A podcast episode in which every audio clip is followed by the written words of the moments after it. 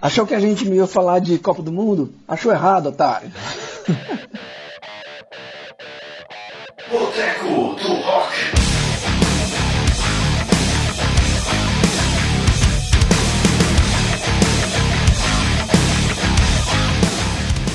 Bom dia, boa tarde, boa noite e boa saideira. Está começando mais um Boteco do Rock, o seu podcast sobre cerveja e música pesada.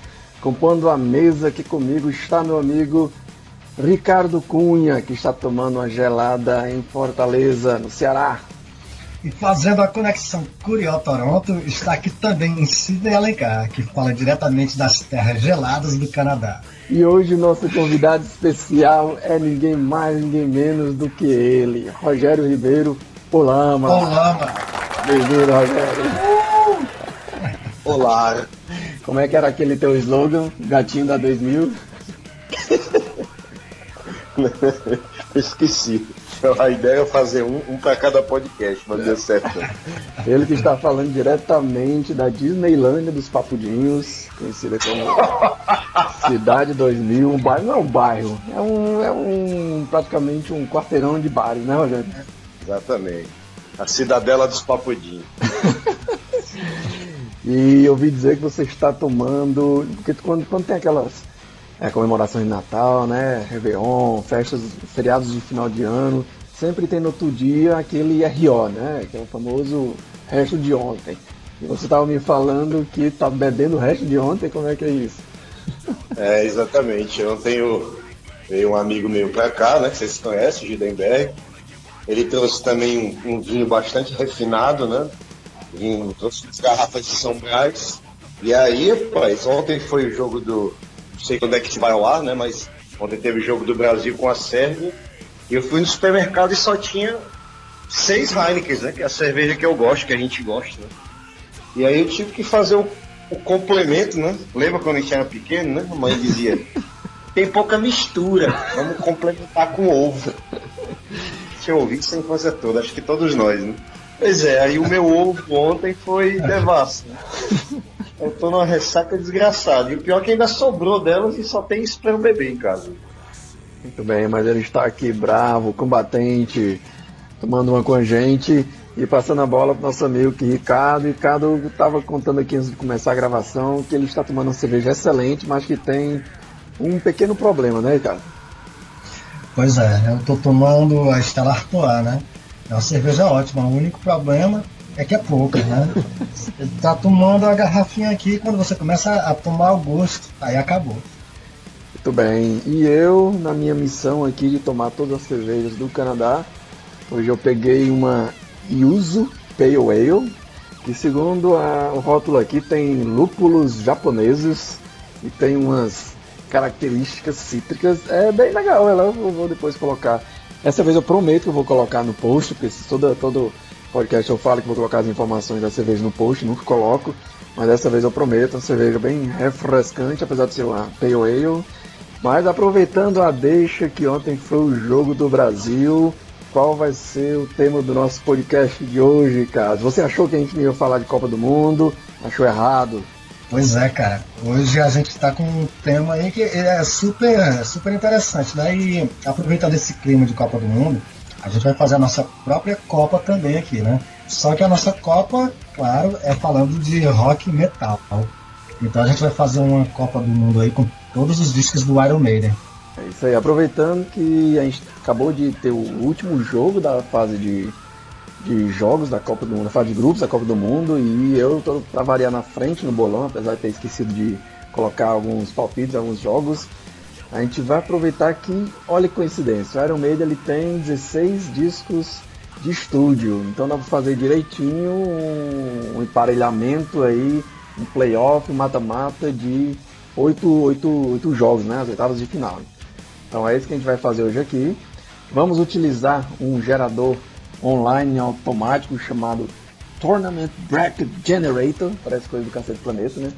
Coloquei todos os, os discos aqui do Iron Maiden e vou colocar para gerar automaticamente, seja o que Deus quiser. E aí a gente vai conversar chave a chave qual disco merece seguir em frente, baseado unicamente na nossa opinião pessoal de merda. E aí no final do, do programa vamos definir quem vai quer definir qual Vamos definir qual vai ser o disco campeão, o eleito melhor disco do Iron Maiden, na nossa opinião. Beleza? Boteco do Rock.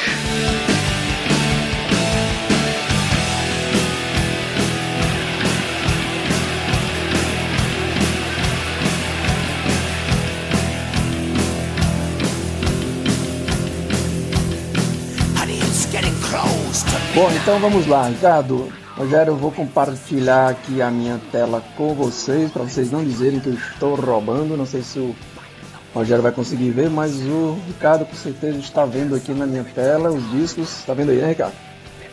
Sim, sim. Então vou colocar aqui, apertar o botão de generar e vamos lá para o que Deus quiser. Em produção, bota aí o, o som do, do, do, do, do programa. Como era aquele programa do Silvio Santos, do peão? Roda, peão. Aquele do vídeo do Neymar, cara. O do Neymar.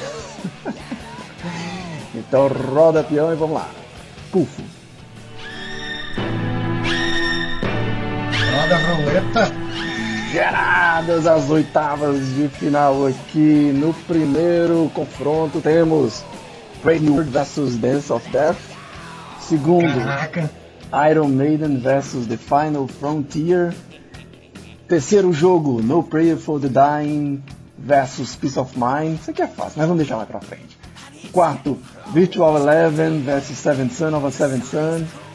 Quinto jogo, Fear of the Dark versus Killers. Sexto, Power Slave versus The X Factor. Sétimo, The Number of the Beast. Sétimo aqui, The Number of the Beast versus The Book of Souls. E oitavo, Somewhere in Time versus A Matter of Life and Death. Tô achando que teve aqui uns cabeças de chave, hein? Cara, eu tô achando que teve aí um, um Chaves aí que foi comprado, cara, o resultado. Então vamos lá, começando agora. A partir de agora, começando o Iron Maiden World Cup Round 1 Fight! E aí, galera? Primeiro jogo aqui, Brave New World e Dance of Death. Quem quer começar, Ricardo? Rapaz, é, eu, eu sempre tive uma, uma paixão assim pelo Brave New World, tá certo? E o Dance of Death sempre me pareceu um discurso muito, muito a miúde, né? Então, pra mim não tem nem muito o que conversar não, aí, certo? É Brave New World 2, Dance of Zero, Dance of Death Zero. Mas eu acho que o Dance of Death ele começa já aqui com gol contra por conta daquela capa, né, não, Rogério? boa, boa. É, exatamente. Foi o. A capa foi feita pelo sobrinho de, de, de um dos integrantes, né? que tinha acabado de ganhar lá o, seu Pentium 486. E a- que capa bosta, né? Uma banda que assim. É engraçado o Iron, né, cara? Que se, se você pegar assim, quantas pessoas no mundo conhece, já ouviu falar de, de, de Iron Maiden? né? Você vai colocar lá de 10, né? É, onde quatro ouviram a banda, mas, mas é, é, todos conhecem pela imagem, né?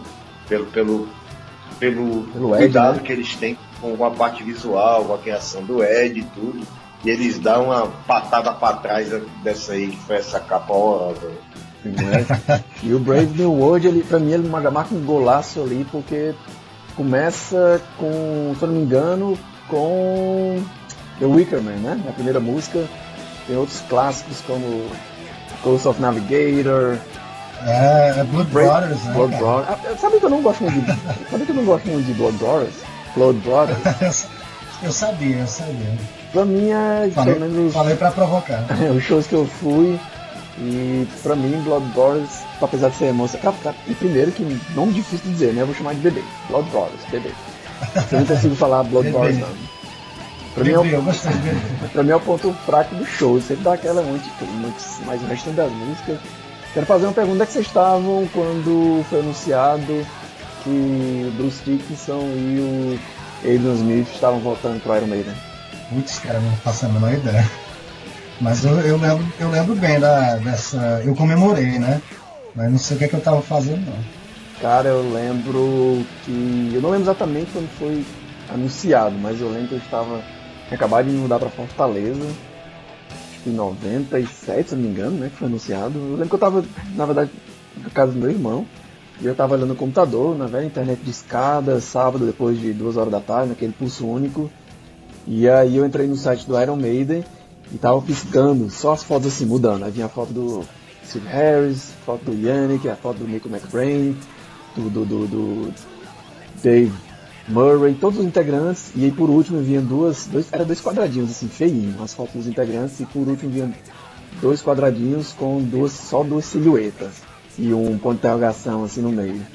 E aí você ficava imaginando, cara, que é isso? Tem alguém entrando na banda, alguém voltando, aí você parecia quando você estava assistindo o jogo e aí alguém era substituído, você não tinha visto direito quem é tinha saído, você ficava olhando, então, peraí, quem foi que saiu, quem foi que voltou? Não, tá todo mundo aqui, não saiu não, peraí, o, o Neymar não saiu, o Paulinho não saiu, o Felipe Coutinho não saiu, peraí, o Romário tá voltando? Como assim?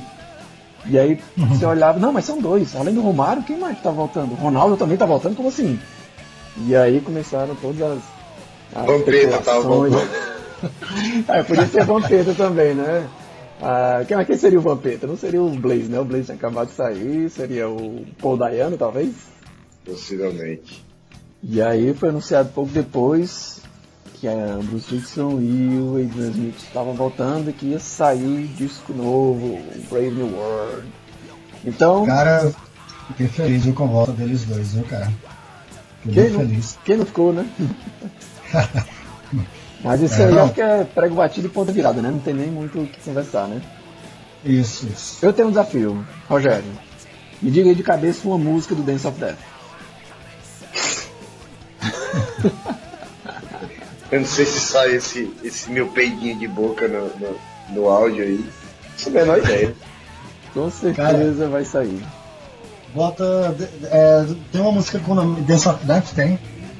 Tem. Se tiver, Rogério, pronto, Rogério, é só falar Dance of Death. Não, desafio perdido. Vou passar essa vergonha não. Caraca, então. pois eu tenho, pois eu sei dizer uma música aí que eu. Que, tu que tem um insolito tudo, né, Ricardo? Cara, é, tem uma música que eu achei que essa música ela tá no disco errado. Ela poderia estar em qualquer clássico do Iron Maiden. Caiu aqui. Ela, é, pra mim essa música aqui é, é fodástica. Vou falar o nome dela. É Face in the Sand. Essa música é muito show, cara. É, é uma puta música. Ai, que eu não conheço, a cabeça não lembro. Pois então fica aí pra vocês escutarem depois. Simples assim, né? Seus merda. Pois beleza, então, então essa aqui não tem mais discussão, né? Nesta disputa Brave New World passa pra frente Dance of Death fica pra próxima eliminado, eliminado para disputar de repente outra Copa aí com os melhores, com os piores discos do Metallica em outra edição. Então vamos seguir aqui em frente. A próxima. Eu acho que teve uns cabeça-chave nessa disputa aqui, viu? Porque a chave agora é Iron Maiden versus The Final Frontier. E aí, Rogério? Alguma dúvida? Essa, hum, esse, esse jogo aí, mas eu digo, o, o, o Final Frontier, aí ele é o, é o México contra o Brasil nessa Copa agora. É um, é um disco que iria muito pra frente se não esbarrasse na porra de um time camisudo como, como, como é o Brasil, né? Eles já estão desanimados lá, né? Esperando mesmo só a, a hora da morte, esperando uma cagada, alguma coisa para poder passar, mas eles já estão meio se conformando de que não passam, né? E aí, bicho, é um grandiosíssimo disco.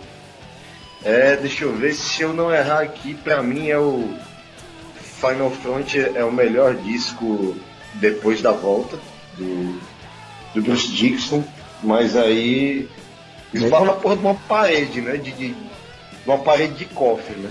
Mas aí, come aí começou logo uma polêmica. É melhor do que o Brave New World? Ah, de muito. É, já tá antecipando alguns resultados, né? Que eles vão se encontrar talvez na próxima, próxima chave nas quartas de final.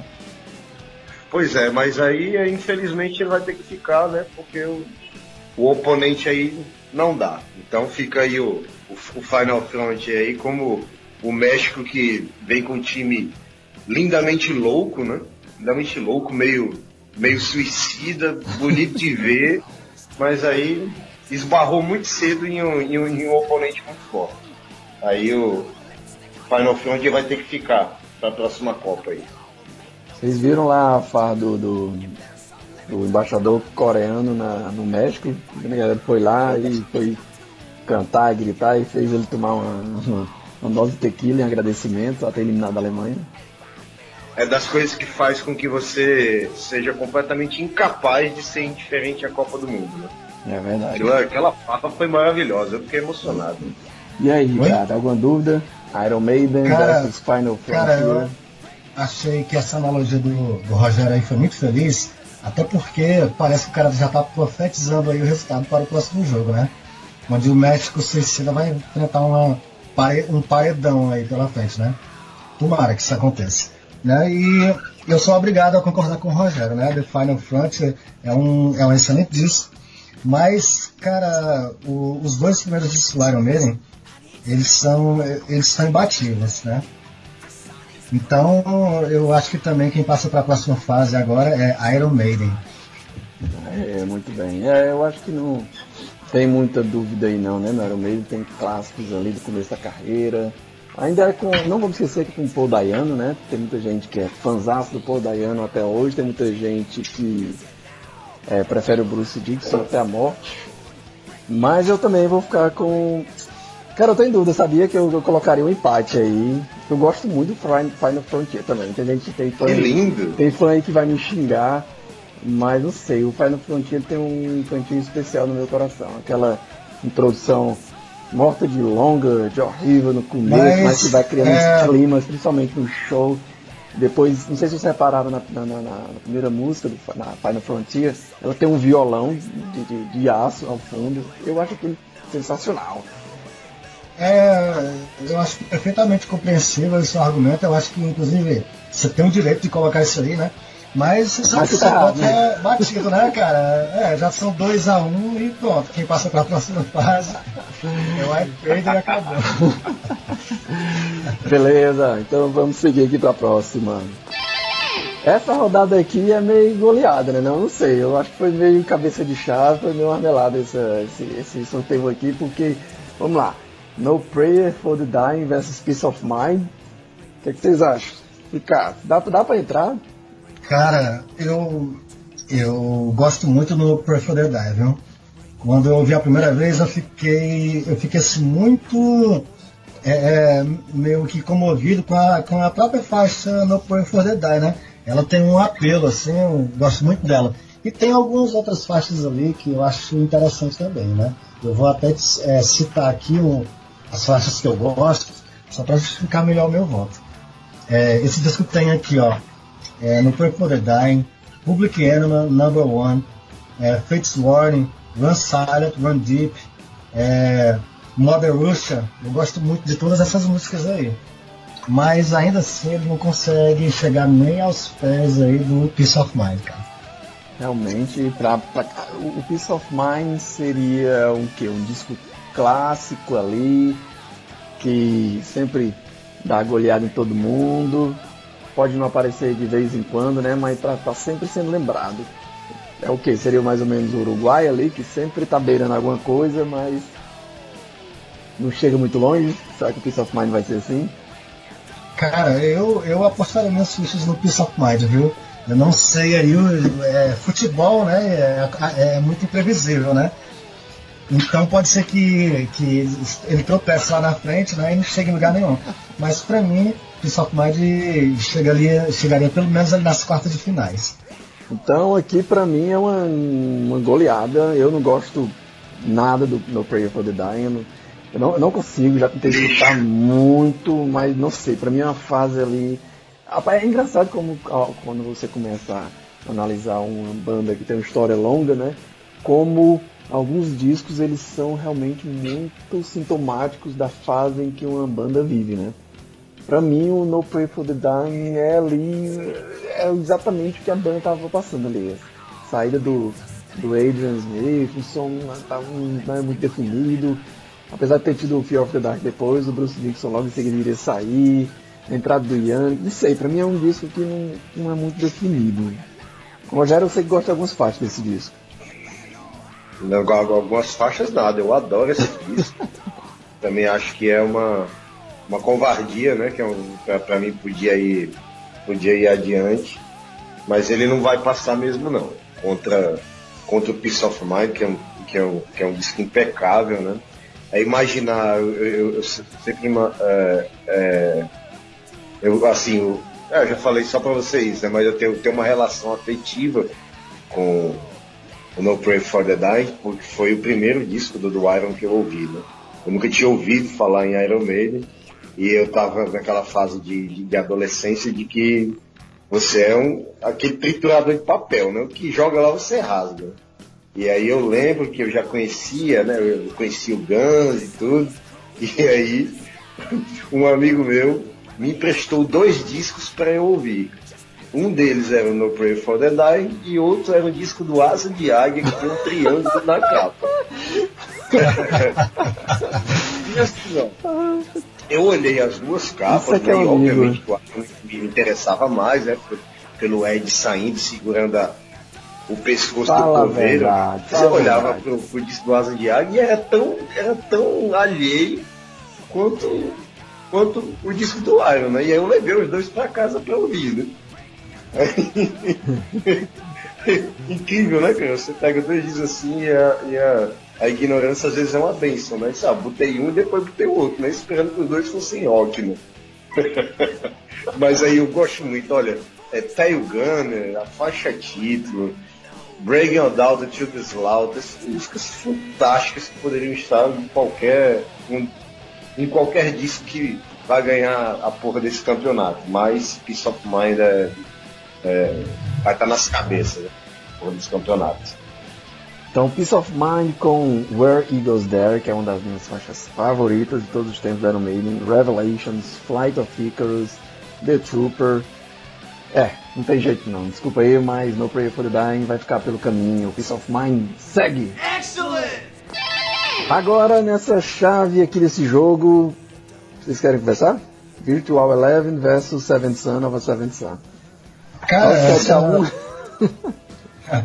Essa honra aí eu vou deixar para você, viu? Já que eu já, falo, já comecei um e o Rogério outro. Cara, para mim o Virtual Eleven é um disco vergonhoso.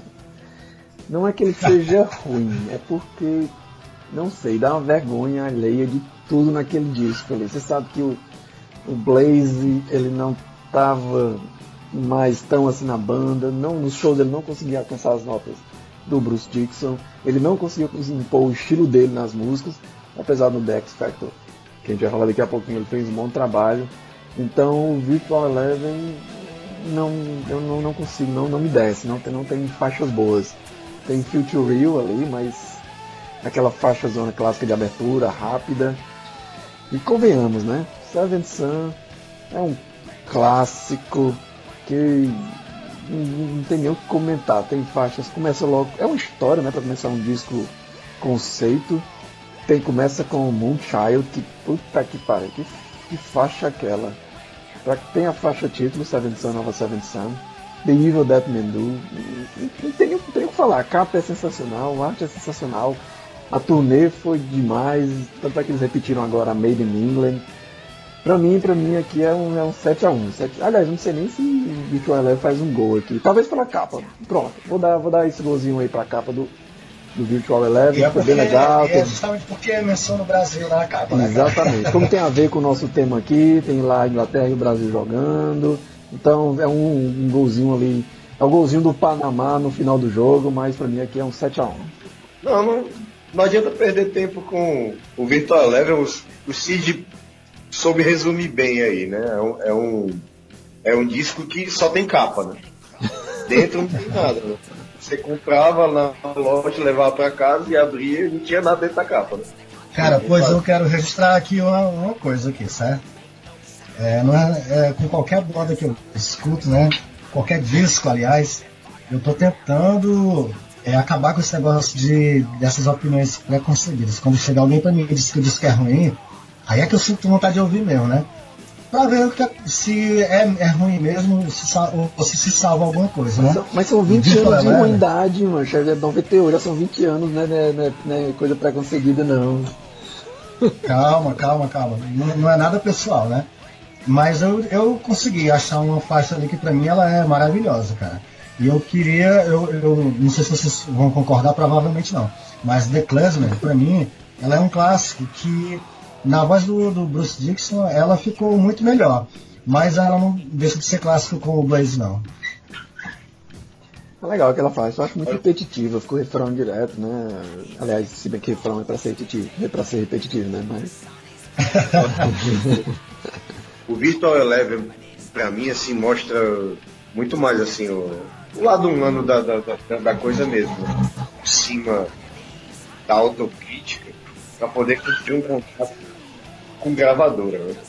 E o pior assim, né? É, é passar por cima de autocrítica enrolando, né? Porque as, as músicas são imensas, que vêm de lugar nenhum e que também não, não vai para lugar qualquer. Então, assim, me deixa triste, não sei se é, não sei o que, que é mais, se é, se é falta de, de, de autocrítica ou é achar que os outros são otários mesmo fazer aquilo.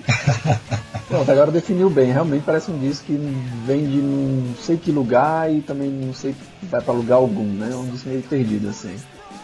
Então segue o jogo, goleada aqui, Seven Sun, Nova Seven Sun, passa sem sustos nenhum na torcida e segue para as quartas de final. Vamos para a próxima.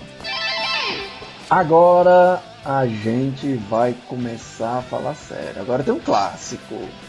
Agora vamos falar nada mais, nada menos do que um disco que foi lançado em 92, foi o último disco com o Bruce Dixon antes da saída dele. E que até hoje tem, é uma, tem, uma, tem alguns discos que tem algumas faixas que eles não saem dos setlists. E esse disco tem a faixa homônima que não sai dos setlists do Iron Maiden de jeito nenhum, que é Fear of the Dark. Mas do outro lado nós temos Killers, que é para muitos considerado como um dos clássicos também do Iron Maiden. E também tem muita gente que diz que como o Sepultura acabou no Esquizofrenia, tem muita gente que fala que o Iron Maiden acabou no Killers, né? Porque era Exatamente. só mais punk, né? E aí, quem quer começar? Eu, eu, eu vou ficar aqui na, na prorrogação. Rapaz, é difícil, hein, cara? Eu, eu vou começar, vou começar porque tem um apelo muito forte aí. Esses dois discos pra mim aí seria digno de empate, tá certo? Mas tem um pormenorzinho aí que, que vai decidir o meu voto, né? É, cara, eu tava fazendo, estava lá no Paulo, Paulo Benevides quando eu comecei a gostar de rock. E o Killers foi um dos primeiros discos que eu, que eu ouvi depois que eu saí daquela fase de né? E pra mim era muito contagiante esse disco, eu não conseguia parar de ouvir. Era uma coisa impressionante, aquela energia punk, né? Aquela coisa toda lá. Embora o Steve Harris é, teime em dizer que não foi influenciado pelo punk, né? Eles foram sim lá no início. É, é belíssimo e tal. Mas é, Fear of the Dark, ele, ele marcou um momento da minha vida que foi para lá de especial, que é quando eu viajei para São Paulo, né? E eu fiquei dois meses lá em São Paulo e eu não tinha muito com quem conversar, não. E no rádio tocava metal é, 24 horas por dia, né? Pelo menos tinha rádios lá específicos para isso. E eu ouvia muito é, é, The Quick Be Dead, ouvia muito. É, eram muitas músicas desse, do of the Dark, né? Então, praticamente aquilo dali me servia ali de, de consolo, né? Por estar longe da, da, daqui da, de casa e longe dos amigos, né? marcou aquele momento lá que foi muito especial para mim e por isso o meu voto vai para o Fear of the Dark. The, the Quick of or Be Dead é uma música assim, cara dirigir, né? Se o cara tiver atrasado, coloca Quick or Be Dead que você vai chegar na hora em qualquer lugar que você precisar chegar. Seja rápido ou morra, né? É. Você escuta aquela música ali, meu amigo, dá vontade de pisar fundo e acelerar e levar umas duas multinhas. eu também fico com. Eu acho que eu fico com. Cara, isso é difícil. Eu, eu acho que eu vou dormir e não vou conseguir sair de cima do muro. Pessoal, o Chris fala que eu. Normalmente eu fico em cima do muro, mas Fear of Dark, o Killers. Mas eu acho que o, a, a, a, faixa título, Fear of Dark, pra mim, é o gol ali nos 47 do segundo tempo, ela que desempata, porque, como eu falei, eu, um dos primeiros discos que eu escutei até praticamente furar foi o, o Real Life Dead One, né? E não tem como. Não, não tem um fã do Iron Maiden que se preze, esteja escutando qualquer disco, ou esteja num show, que quando chegar a primeira parte do Fear of the Dark, não fale o que o Bruce Dixon fala naquele disco ao vivo, né? Fear of the Dark. You. Não tem, todo mundo fala no, no, no, no show essa parte. Então, pra mim, Fear of the Dark vai passar aí com um golzinho na prorrogação aos 47 do segundo tempo, Rogério. Eu vou, eu vou destoar mesmo sendo, sendo voto vencido, né? Pra mim quem passa aqui é o, é o, é o Killers. É um disco sem, sem nenhuma vírgula. Eu, eu, e eu, eu gosto muito. Que é uma coisa que você vai ficando velho, você vai. É, você vai conseguindo é, observar algumas coisas estando de fora, né? Quando você vai deixando de ser jovem, né? Porque quando você, você ouve é, os primeiros discos de grandes bandas, né? Em como os caras tinham ideias excelentes sobrando, né? E eu acho que o Killers é esse disco, ele é cheio de juventude e criatividade, né? É, eu acho o disco absolutamente impecável. E o Fear of the Dark tem seus méritos, sim, pelo, eu, eu acho que na minha cabecinha, né?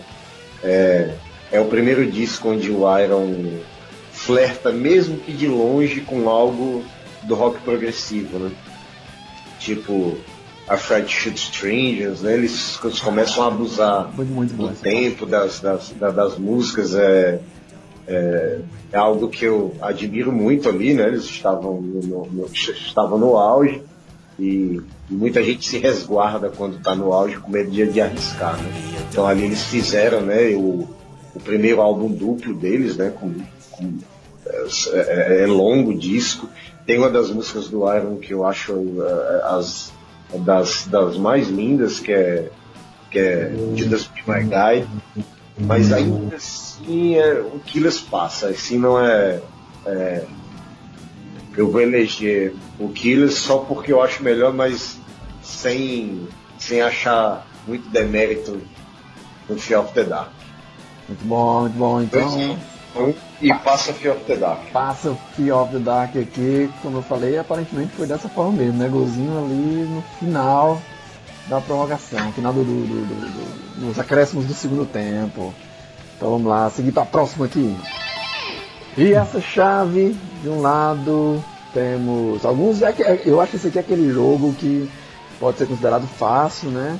Que tem uma camisa forte, mas tem um azarão ali que vem que pode também desequilibrar o jogo. De um lado tem um candidato fortíssimo, eu chamaria o Brasil aqui, do, do, discos Iron Maiden, que é o Power Slave. Sempre é favorito, não tem muito o que discutir, sempre vai estar ali na cabeça de chave.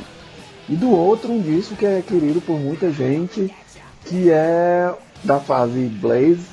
Tem muitas faixas boas, até hoje tem faixas que são tocadas, é, cantadas pelo Bruce Dixon, que é o The X Factor, lançado em 94, é isso? É, exatamente. Quase, foi lançado em 95. Eu sempre confundo, esse é o único disco que eu confundo as datas de lançamento.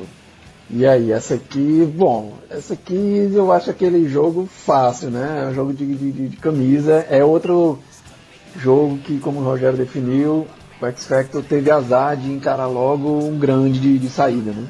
Mas muito pouco mesmo. Aí é, é, é Brasil e Tunísia aí. Não, não, não, também assim não. O X Factor tem, é, o, é, é o, o X Factor tem seus, seus méritos sim, é, é um disco bacana, mas deu de frente com uma pentacampeã do mundo. Aí não vai pra canto nenhum. Uma Croácia ali, pelo menos, pô, tem Sign of a Cross, Man on the Edge. Também não é, não é Tunísia, não. Eu digo só pela, pela diferença entre os dois. Seria melhor eu colocar o. Se, se eu pudesse colocar colocar o X Factor como Croácia, eu precisaria de que, que o Power Slave fosse. é, que eu tivesse um time melhor do que o Brasil para poder comparar. É, o Power Slave é foda também, né? Aces High, Two Minutes to Midnight, Power, Power Slave, Rhyme of the Ancient é. Mariner. Cara, eu chorei nessa música quando tocou no show lá em Recife. Rhyme of the Ancient Mariner. Putz, grila.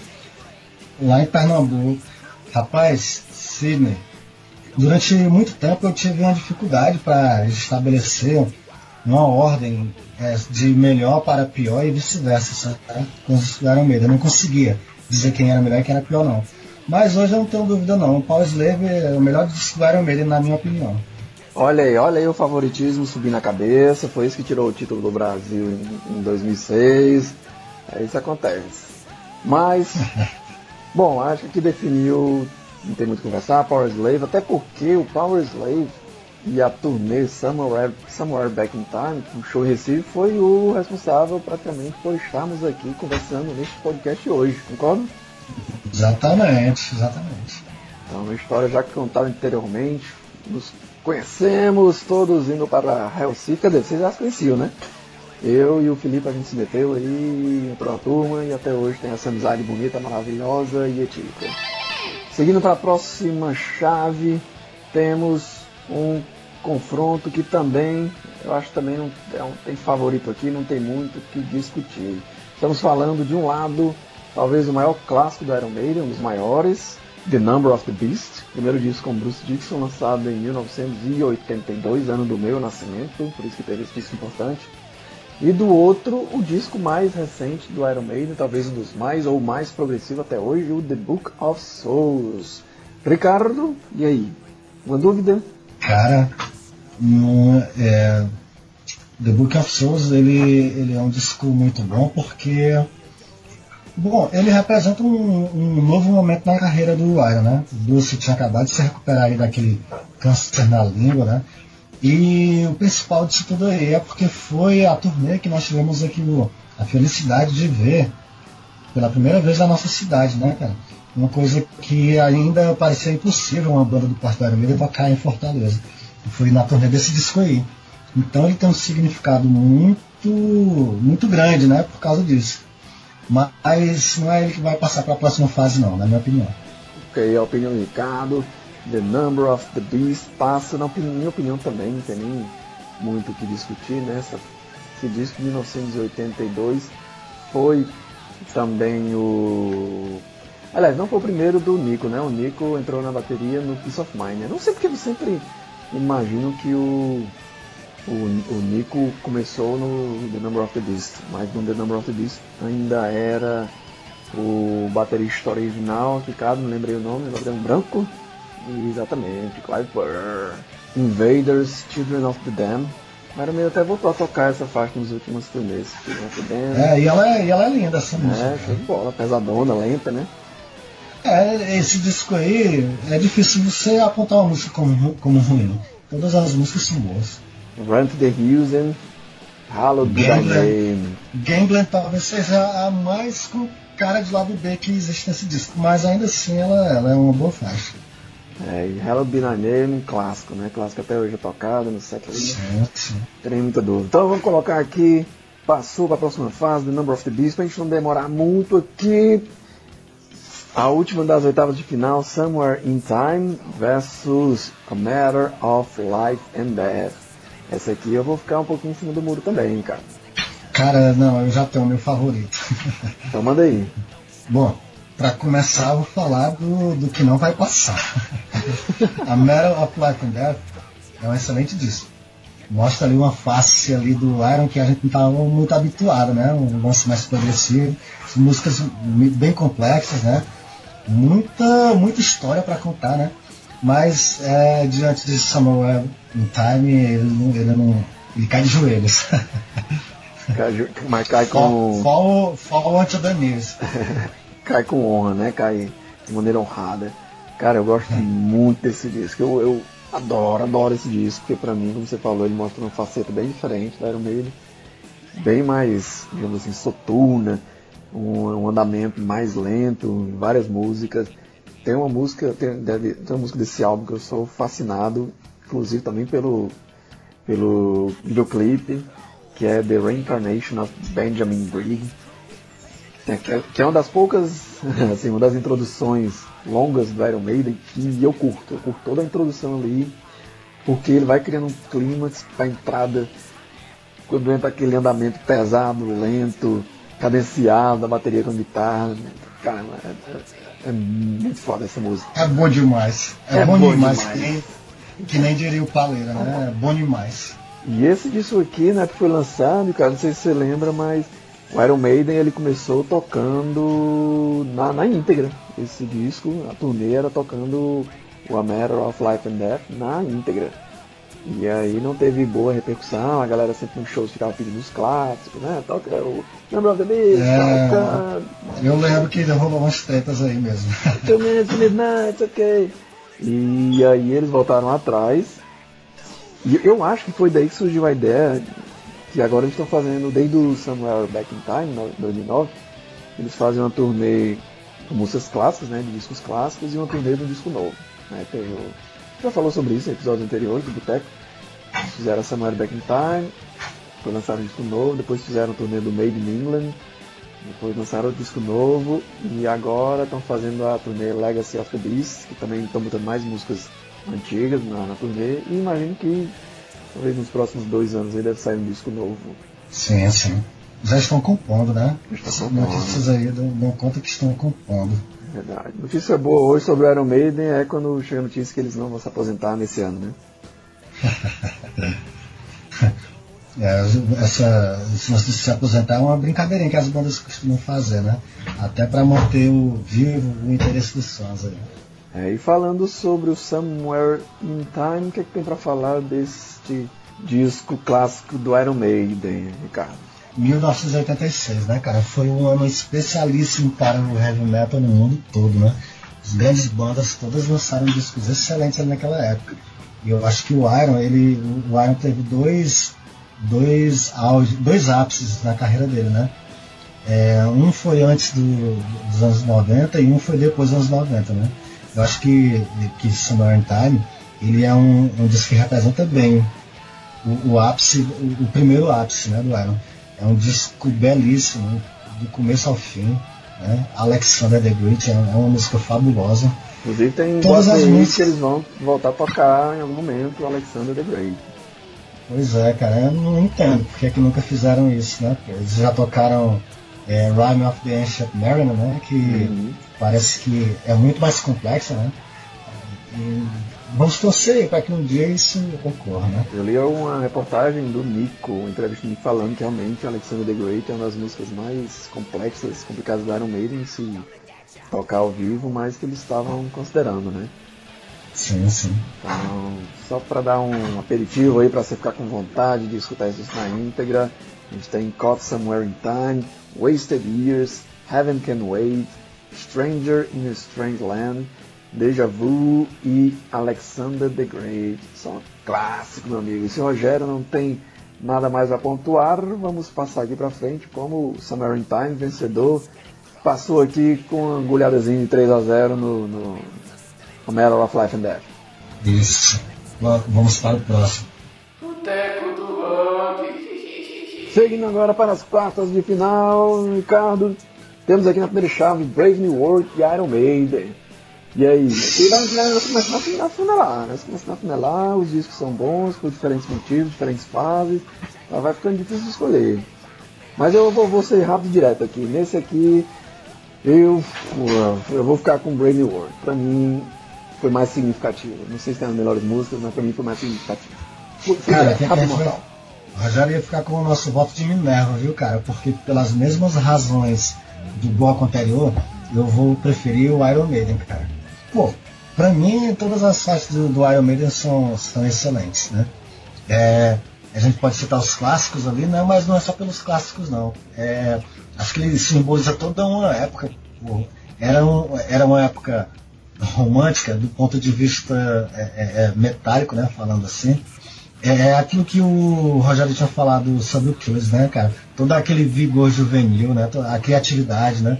A, a, a- vontade de tocar, tudo isso presente ali é, é o que me, me faz é, é decidir pelo Iron Maiden e não pelo Brave New World. Uma olhada rápida aqui nas faixas do Iron Maiden. E vou dar o braço a torcer. Vou dar o braço a torcer, deixar, vou, vou dar essa vitória aí para Iron Maiden, porque tem Transylvania, que eu adoro. E é falta, tem Prowler, Remember Tomorrow, Running Free. É, é, eu não sei nem que estava na cabeça não, que Iron Maiden passa, passa fácil. É, agora que só temos nós dois, vai ser na base das concessões mesmo. Excellent! Seguindo aqui para segunda chave das quartas de final, outro clássico, meu amigo. Agora o negócio tá pegando, Ricardo. Agora a gente tem Peace of Mind versus Seven Son of a Seven Son, meu amigo. E aí, qual a sua escolha? Puta que pariu, escolha difícil, cara. Realmente eu fiquei agora sem saber o que fazer. Se o Chris estivesse aqui, ele votaria no Seven Son e ia facilitar as coisas pra gente, tá certo? Eu confesso para você que eu, eu, estou de mãos atadas aqui, não sei o que fazer. Todos esses dois discos aí são igualmente bons para mim. É, lança seus argumentos cenas, aí, né?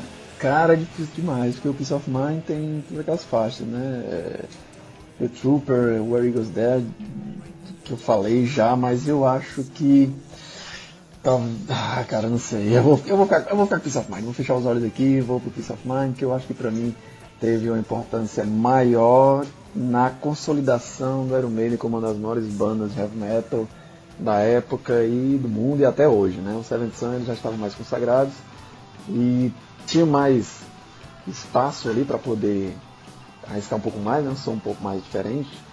Mas para mim o Peace of Mind passa aqui. Raspando, mas passa. Mais um aqui com. com... Aqui foi nos pênaltis. Aqui foi nos pênaltis. Pronto, pronto. Eu ia falar que o Seventh Son ele tem a própria faixa Seventh Son, né, que é um clássico absoluto. E tem The Prophecy, que é uma música que eu absolutamente assim, sou, sou doido por essa música, né? Ela pra mim é, ela é alucinante, sem falar na história que ela conta. Por outro lado, o Peace of Mind ele tem Revelations, né?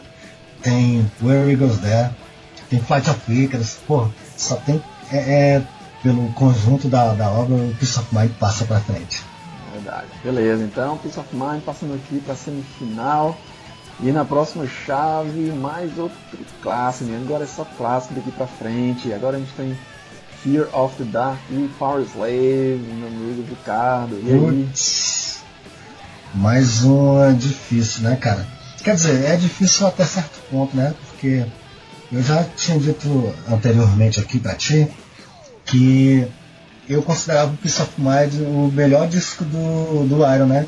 Então, é, é, mesmo diante de toda a força do Fear of the Dark, eu vou votar em Power Slave.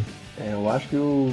Fazendo analogia aqui, eu acho que o Fear of the Dark ele é, começa lá com Be Quick or Be Dead, então faz um gol ali assim que dá um apito inicial. Mas faltando 2 minutes to midnight, o Power Slave vai lá e vira o jogo e passa pra frente. É, é isso aí mesmo. Chegando aqui na última chave das quartas de final. Mais um clássico, amigo. Haja coração. Agora é The Number of the Beast versus Somewhere in Time, cara. Dramática situação. A torcida vibra, meu amigo tá difícil agora. Cara, não sei, o The Number of the eu, eu, eu tenho mais a afeição pelo The Number of the Beast. Eu acho que eu escutei mais o The Number of the Beast no decorrer da minha, minha carreira de fã do Iron Maiden. Então, por questões meramente afetivas, porque o Samurai Time é um descasso também, mas eu já acho o Samurai Time um pouco mais, digamos assim, eu acho o Number of the Beast um pouco mais cru, eu gosto mais. Também daquela. Não tem como não citar a bateria de. Introdução da bateria de Run to the Hills, né? Que é cruzona ali. Então, Somewhere in Time já tem uns efeitos ali, é a primeira vez que eles usam teclado nas composições, que não tira nenhum mérito, mas a minha preferência vai pro The Number of the Beast. Cara, pois eu vou dizer o seguinte, viu? É, como você já fez a concessão aí no, no, no Iron Maiden e eu não tenho mais muitos argumentos para rebater. Eu vou fazer de conta que houve ali uma jogada ali, impedimento na área ali, o juiz não viu.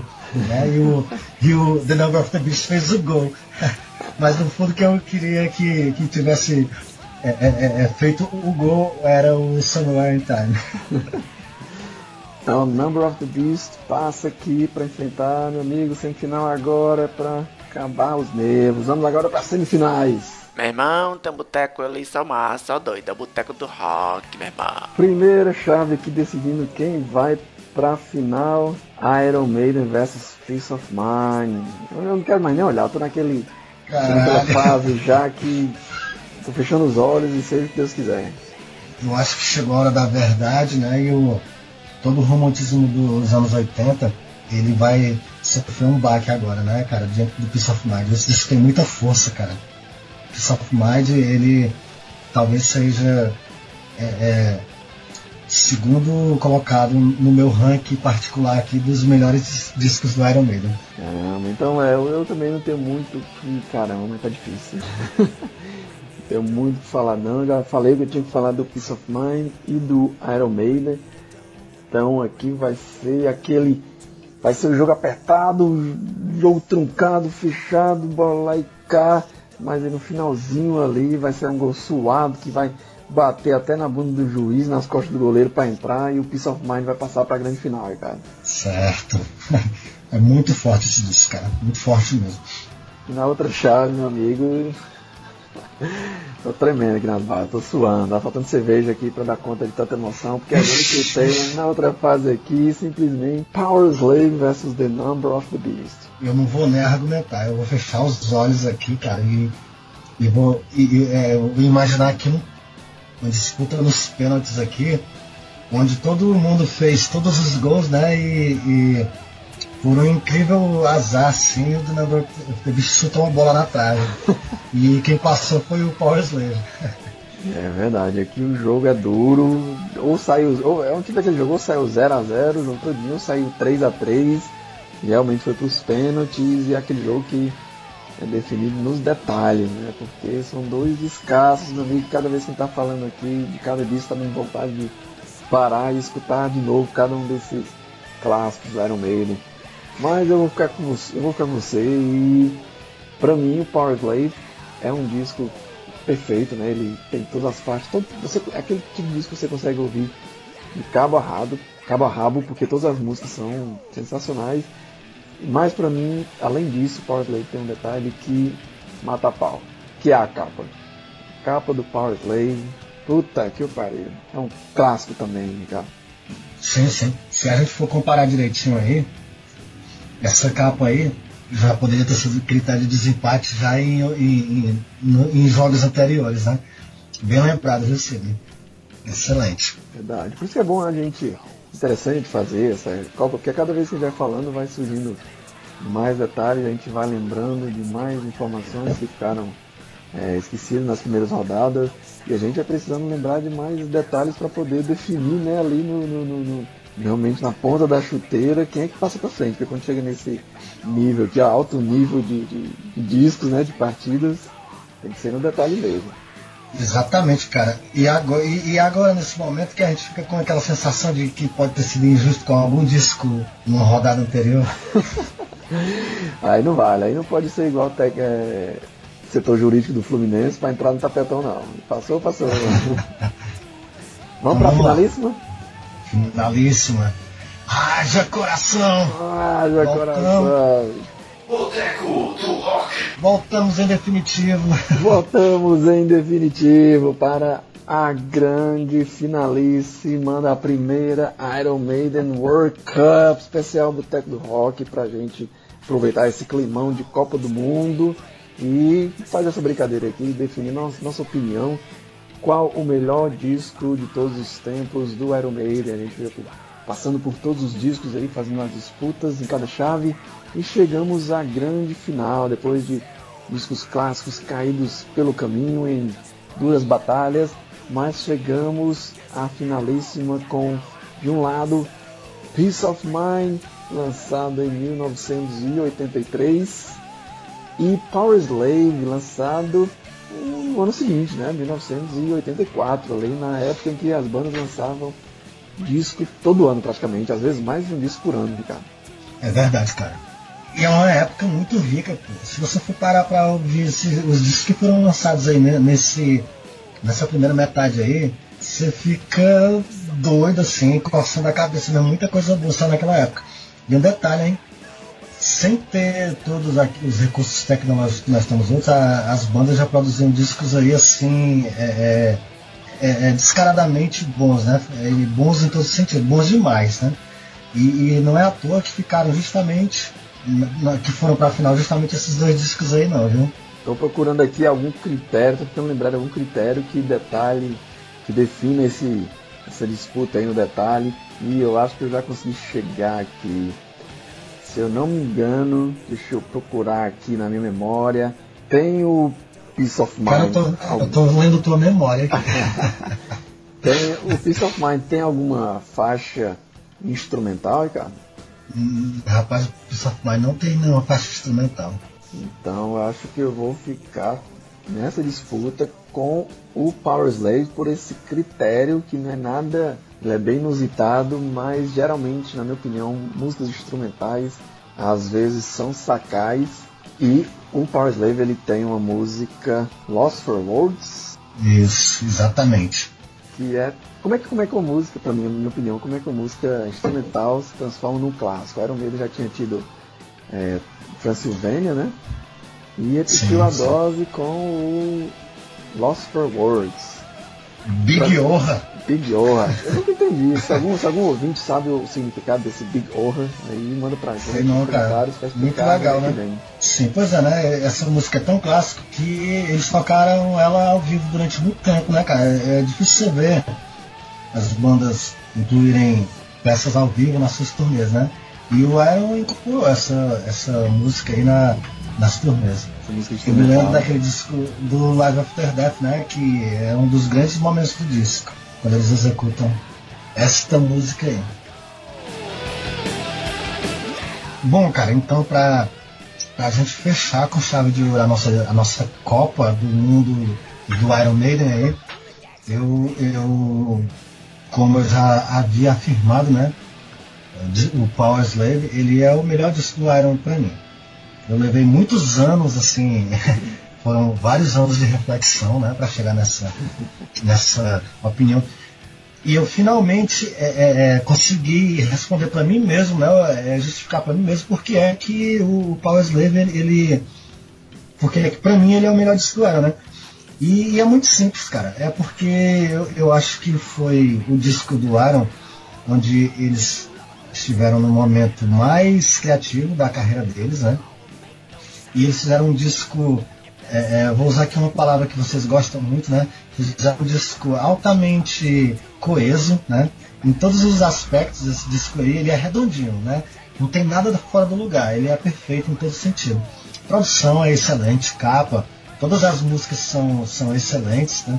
Não, é, não, não tem muito realmente o, o que ficar. Se você for é, é, procurar por esses detalhes em outros discos, você não vai encontrar.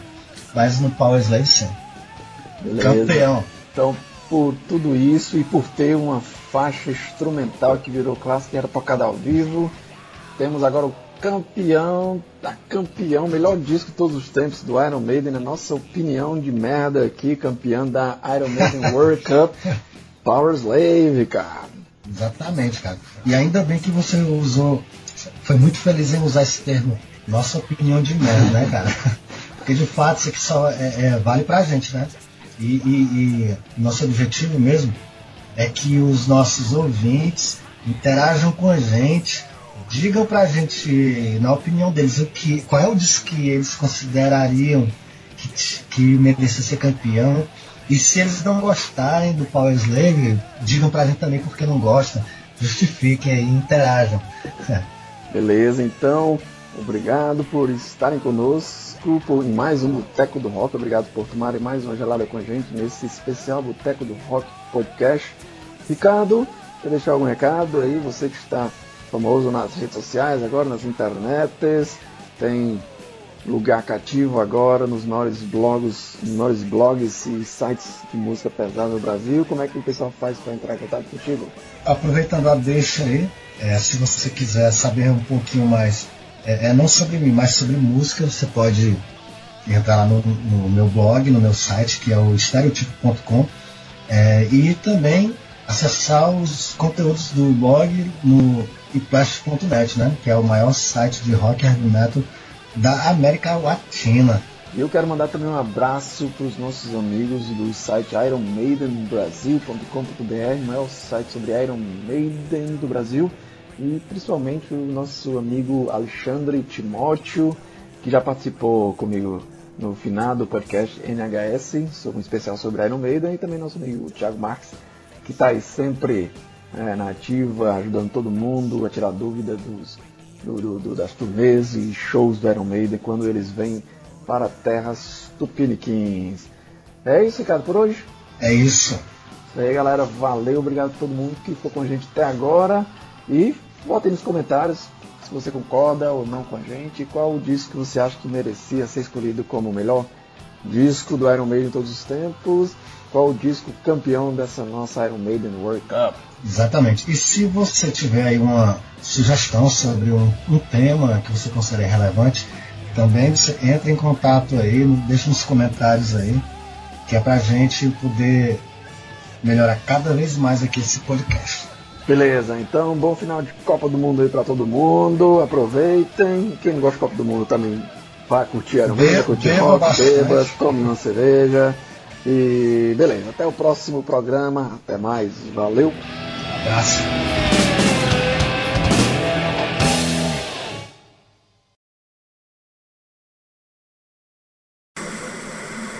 É o golzinho do Panamá no final do jogo, mas pra mim aqui é um 7x1.